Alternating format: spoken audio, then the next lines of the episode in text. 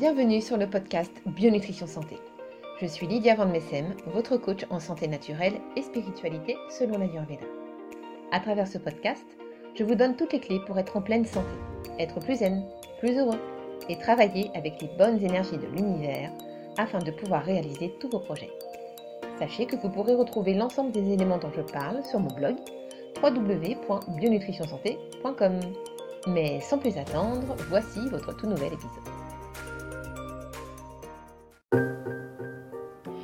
Bonjour à tous, bienvenue dans ce nouvel épisode du podcast Bionutrition Santé. Je suis Lydia, je suis ravie de vous retrouver aujourd'hui. Aujourd'hui, on va s'intéresser euh, aux personnes euh, du dosha Vata dominant et on va voir ensemble comment est-ce qu'on peut équilibrer le dosha Vata. Alors bien évidemment, euh, ces conseils sont destinés aux personnes ayant le dosha vata dominant dans leur profil ayurvédique, c'est-à-dire au vata pur, au vata pitta ainsi qu'au vata kapha.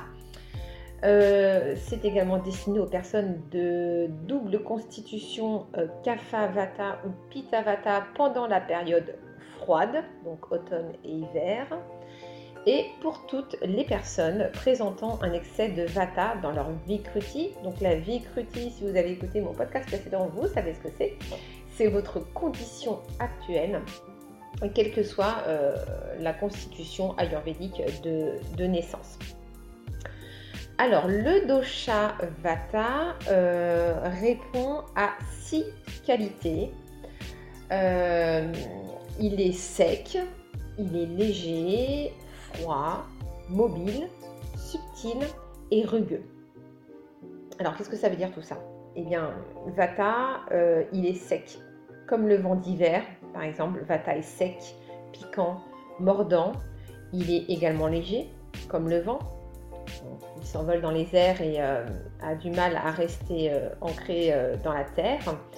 Il est froid, comme le vent et l'air en hiver, en fait. Euh, euh, euh, l'hiver de toute façon est une période Vata.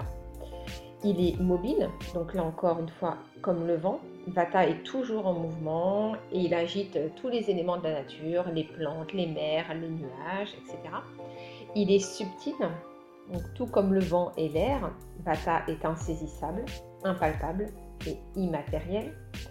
Et enfin, il est rugueux, donc tout comme la peau ou les cheveux qui deviennent rêches euh, et sec en hiver, desséché par le froid et le vent.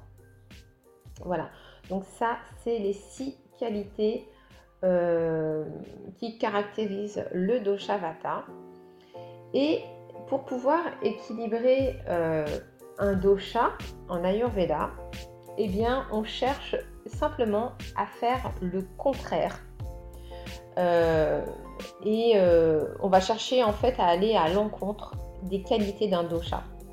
Et on va faire tout l'inverse, de façon en fait à le pacifier. Donc ça veut dire quoi? Ça veut dire que pour Vata, quand on a un déséquilibre avec un Vata un peu trop élevé ou qu'on est de constitution Vata pure et qu'on doit faire très attention à ce qu'il ne soit pas trop en excès, ce qui arrive très facilement avec Vata, hein, puisque c'est le, le, dosha qui se déséquilibre le plus facilement eh bien, on va chercher à tout prix à amener de la chaleur. Comme je vous l'ai dit, Vata est froid. Donc, on va chercher à amener de la chaleur par tous les moyens. Comment? Alors, ça va être en profitant du soleil, hein, dès que les beaux jours arrivent, aller s'exposer au soleil, prendre des bains de soleil, vraiment pour euh, ramener cette chaleur. Ça va être euh, de prendre des douches ou des bains très chauds, par exemple de manger chaud plutôt que froid en toutes circonstances, même l'été. Euh, de boire chaud, donc des tisanes, des infusions euh, tout au long de la journée. On peut aussi, euh, par exemple, opter pour un hammam qui va apporter beaucoup de chaleur, beaucoup de bienfaits au corps. en revanche, on va éviter tout ce qui est sauna parce que le sauna est sec et Vata est sec également. Donc tout ce qui est sec va avoir tendance à, euh, déséquilibrer Vata et à faire qu'il soit en excès. Donc on va plutôt préférer le hammam plutôt que le sauna. Et puis bien évidemment, on va chercher aussi à bien se couvrir. Donc faut pas hésiter. Hein. On sort les damars, les pilou-pilou, les pleines nounours et compagnie. Hein. Voilà. Et euh, on se met bien au chaud, bien emmitouflé, avec des couettes super épaisses, des bouillottes, tout ce qu'il faut pour réchauffer euh, Vata, surtout en hiver, parce que c'est vraiment la période la plus à risque pour Vata. Ensuite, on va également chercher à amener du calme parce que Vata est très mobile, il est toujours en train de partir dans tous les sens. Donc, on va chercher absolument à amener du calme chez Vata. Comment est-ce qu'on va amener du calme? Eh bien, ça va être par exemple euh, en pratiquant le yoga ou des exercices de respiration qu'on appelle pranayama qui vont permettre vraiment de calmer le mental et de calmer le rythme cardiaque, la tension, tout ça. Bien évidemment, avec le yoga et les pranayama, le trio, euh, le trio euh, j'ai envie de dire, qui va permettre vraiment de pacifier tout ça, c'est la méditation qui vient se rajouter parce que la méditation permet vraiment de lâcher prise totalement, de faire une pause dans le mental. Et Vata a énormément besoin de ça pour pouvoir se calmer. Et puis ça va être aussi euh, d'autres activités, euh, bah, toutes plus euh, banales les unes que les autres, que vous faites tous dans votre vie quotidienne. Ça va être par exemple aller faire des balades tranquilles, en forêt au bord de la mer, si vous habitez au bord de la mer, ou au bord d'un étang ou d'un cours d'eau, ça, va apporter beaucoup de calme. Ça va être aussi euh, opter pour des activités calmes, comme, euh, je sais pas, euh, faire de la peinture, du tricot, lire un livre, regarder un film. Alors, le film, bien évidemment, pas violent, pas un film qui soit plein d'action, hein, plutôt un film tranquille. Voilà, donc pour vraiment pour pacifier Vata et pour l'équilibrer, euh, en gros, le mieux est d'adopter la mémé attitude. Oui, j'appelle ça la mémé attitude. Parce que bon, entre le chocolat chaud, euh, le, le plein nounours et le tricot, on est quand même pas mal en termes de mémé attitude. Mais c'est ce qu'il faut à Vata pour qu'il soit équilibré. Ensuite, on va éviter tout ce qui est source d'anxiété et d'angoisse, hein, puisque Fata est très angoissée de nature. Donc comment on va faire ça? Eh bien, on va faire des activités qui vont amener du rire et de la joie à notre ami Vata en plus. Vata est naturellement plein de joie de vivre. Il adore rire, il adore voilà, faire des choses qui, qui le mettent en joie. Donc vraiment faire des activités euh, de ce style, c'est exactement ce qui va permettre euh, à Vata d'être euh, très équilibré. Donc on va regarder des émissions, des films ou des séries comiques plutôt. ce qui va lui faire du bien aussi, c'est de partir en week-end ou en voyage. Parce que Vata adore bouger.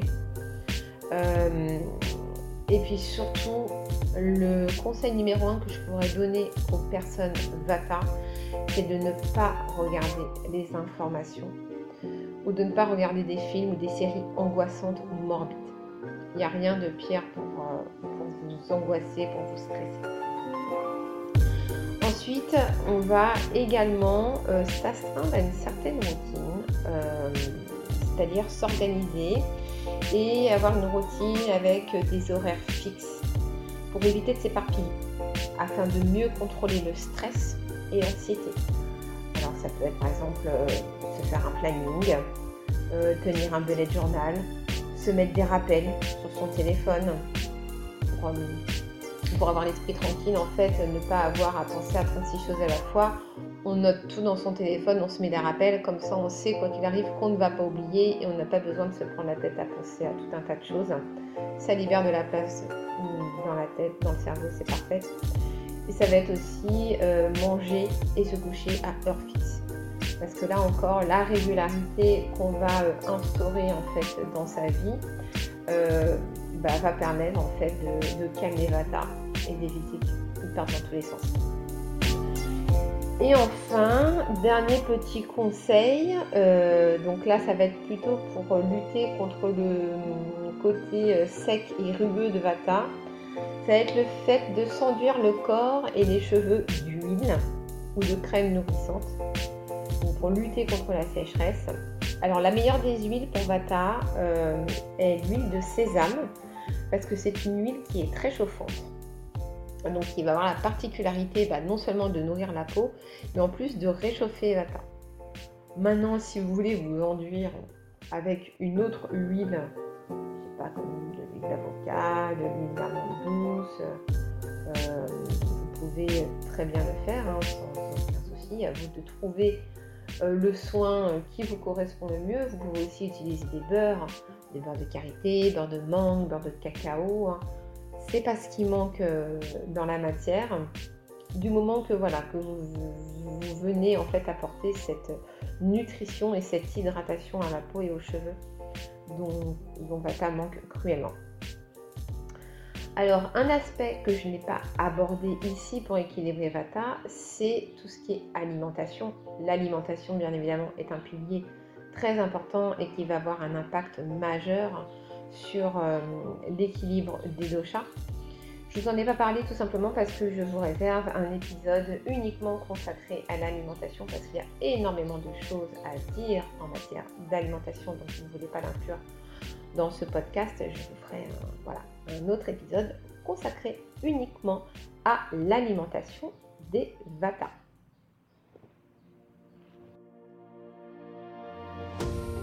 Et voilà, j'en ai fini avec cet épisode. J'espère qu'il vous a plu et inspiré.